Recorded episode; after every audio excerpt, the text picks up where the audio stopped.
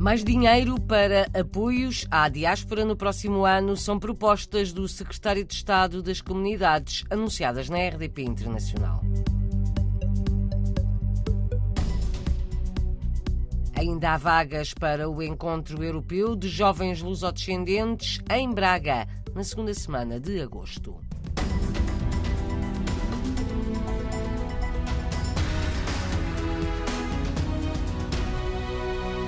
Mais dinheiro para as comunidades portuguesas no próximo ano é a intenção do Secretário de Estado das Comunidades.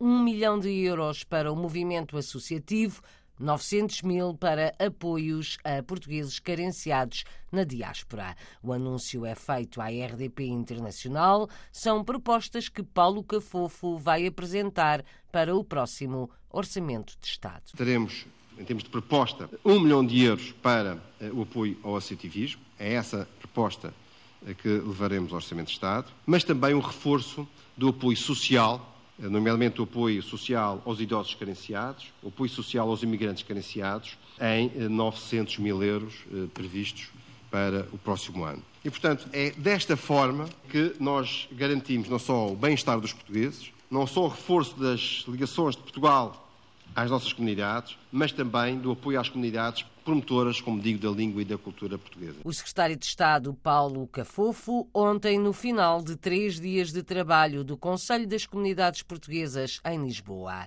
420 mil euros é a verba proposta para o funcionamento do CCP, Paulo Cafufo sublinha que será o maior orçamento de sempre para incluir a realização, por exemplo, de estudos. É opinião do Governo que o vosso papel de órgão de consulta deve ser alicerçado com uma fundamentação técnica que, por vezes, poderá exigir que eh, sejam contratados pessoas ou consultores ou enfim, equipas para emitirem pareceres técnicos que achem convenientes e, portanto, vamos propor no Ministério dos Negócios Estrangeiros, que depois, obviamente, isto é tudo integrado no Orçamento de Estado, que passa, obviamente, por uma validação também do Ministério das Finanças, mas a nossa proposta será que a verba que foi proposta pelo Conselho das Comunidades Portuguesas para os parceiros possa ser duplicada. E, portanto, nós teremos, pelo menos em termos de proposta, temos que esperar pela aprovação do Orçamento de Estado, o maior orçamento sempre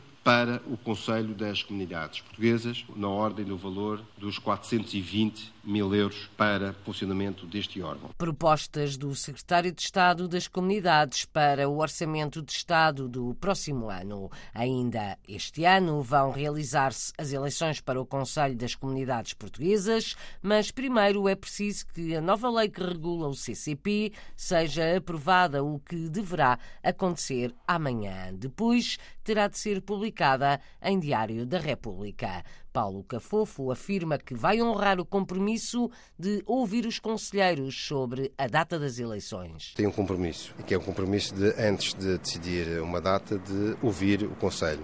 Eles próprios acham eh, que deve haver um tempo necessário para uma reflexão pessoal de decisão de uma candidatura e de eh, tempo também para explanarem as suas ideias o seu projeto e aquilo que pretendem enquanto candidatos. E, portanto, dentro deste espaço de tempo e o espaço de tempo necessário para todo o processo eleitoral, toda a logística poder ser colocada no terreno, enfim, eh, teremos este ano. O mês de novembro é um bom mês. Eu gosto muito do mês de novembro e é um mês que antecede o Natal e, portanto, seria uma boa data, mas, como digo, não vou adiantar enquanto não tiver dados concretos. Novembro será o mês mais provável para a realização das eleições para o Conselho das Comunidades Portuguesas. O dirigente Flávio Martins diz que se vai recandidatar nestas eleições há muito esperadas. Certamente será nos próximos meses e acho que quando vier já estaremos todos preparados, até porque eu considero que já deva haver pessoas que já estão aguardando por isso já há alguns anos. Novembro é um bom mês para a eleição do Conselho das Comunidades Portuguesas? Qualquer mês é bom. Certamente não será antes do final de setembro, porque o MAI estará envolvido com as eleições regionais da Madeira. Então, assim, antes de setembro não será, antes do final de setembro.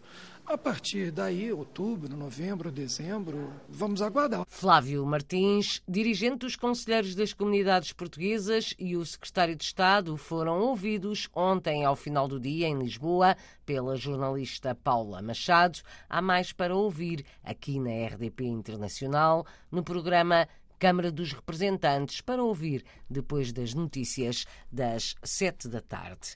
Ainda há vagas para o próximo encontro europeu de jovens lusodescendentes. Vai acontecer em Braga, entre 8 e 13 de agosto, é organizado pela Cap Magellan, Associação de Jovens Lusodescendentes em França, que começa este fim de semana com uma das suas principais campanhas, a sensibilização para a segurança rodoviária. Quanto ao Encontro Europeu de Jovens Lusodescendentes, as inscrições podem ser feitas até amanhã. Luciana Gouveia, faz o desafio. O tema deste ano tem a ver com a empregabilidade associada à ecologia e aos novos meios digitais. Portanto, o objetivo é fazer refletir os participantes sobre estas três temáticas e, sobretudo, lançar-lhes um desafio que é de imaginarem a criação de uma startup em Braga que possa trabalhar estas três temáticas. Estamos a trabalhar em colaboração com a Startup Braga é um dos pontos chaves, um dos pontos fortes do encontro já há vários anos, que é o facto dos participantes desenvolverem um projeto que depois propõem local localmente, tanto à Câmara Municipal ou à região que acolhe.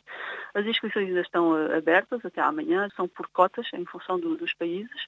Alguns países já temos eh, as cotas uh, preenchidas, outros ainda não. Ainda, ainda temos vagas para Suécia, Dinamarca, Bélgica, França está lotado, Alemanha também, Luxemburgo está quase, Portugal está quase.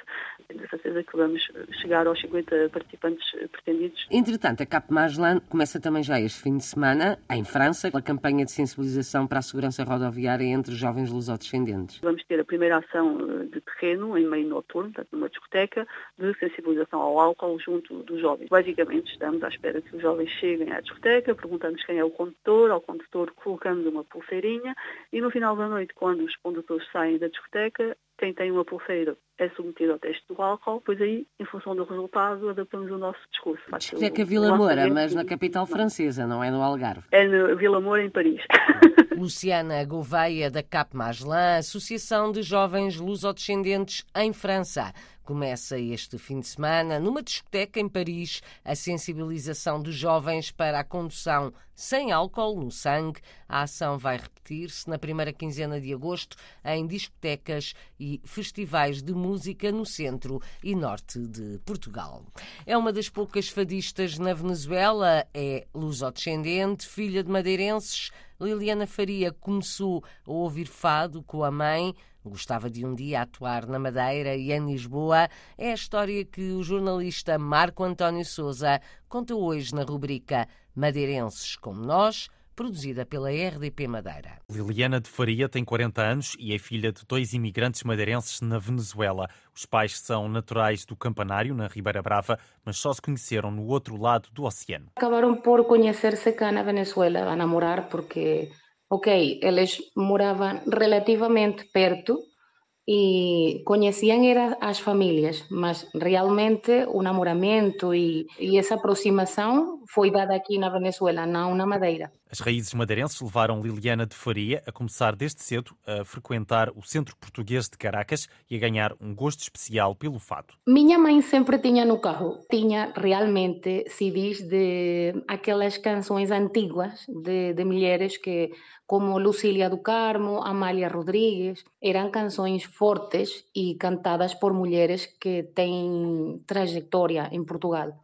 Mas ela também depois eh, começou a pôr canções de Dulce Pontes e depois começou estes sucessos de Ana Moura e, e, estas mulheres um bocadinho mais novas. Não sei, comecei a gostar dessa mistura de música, de instrumentos, que já não era só guitarra portuguesa e, e viola, senão que já também já começavas a ouvir o piano, começavas a ouvir bateria. Comecei a gostar dessa mistura de instrumentos. A Luz ao Descendente já cantou ao lado de grandes nomes da música na Venezuela, mas faltam cumprir alguns sonhos. Um é ir para a Ilha da Madeira e poder dar a conhecer o meu trabalho como luso descendente. E também gostava de ir a Lisboa, poder mostrar que também aqui a filhos de portugueses que gostamos de levar a cultura portuguesa. E de verdade que eu tenho como essa missão aqui como luso descendente tentar como motivar aos aos miúdos, a esta nova geração, a que entrem neste mundo e, e que nunca morra, porque realmente somos poucas as pessoas que cantamos fado cá na Venezuela. Uma fadista lusodescendente na Venezuela. Madeirenses no mundo, madeirenses como nós, um trabalho da RDP Madeira para ouvir aqui nesta rádio ou em RTP Play.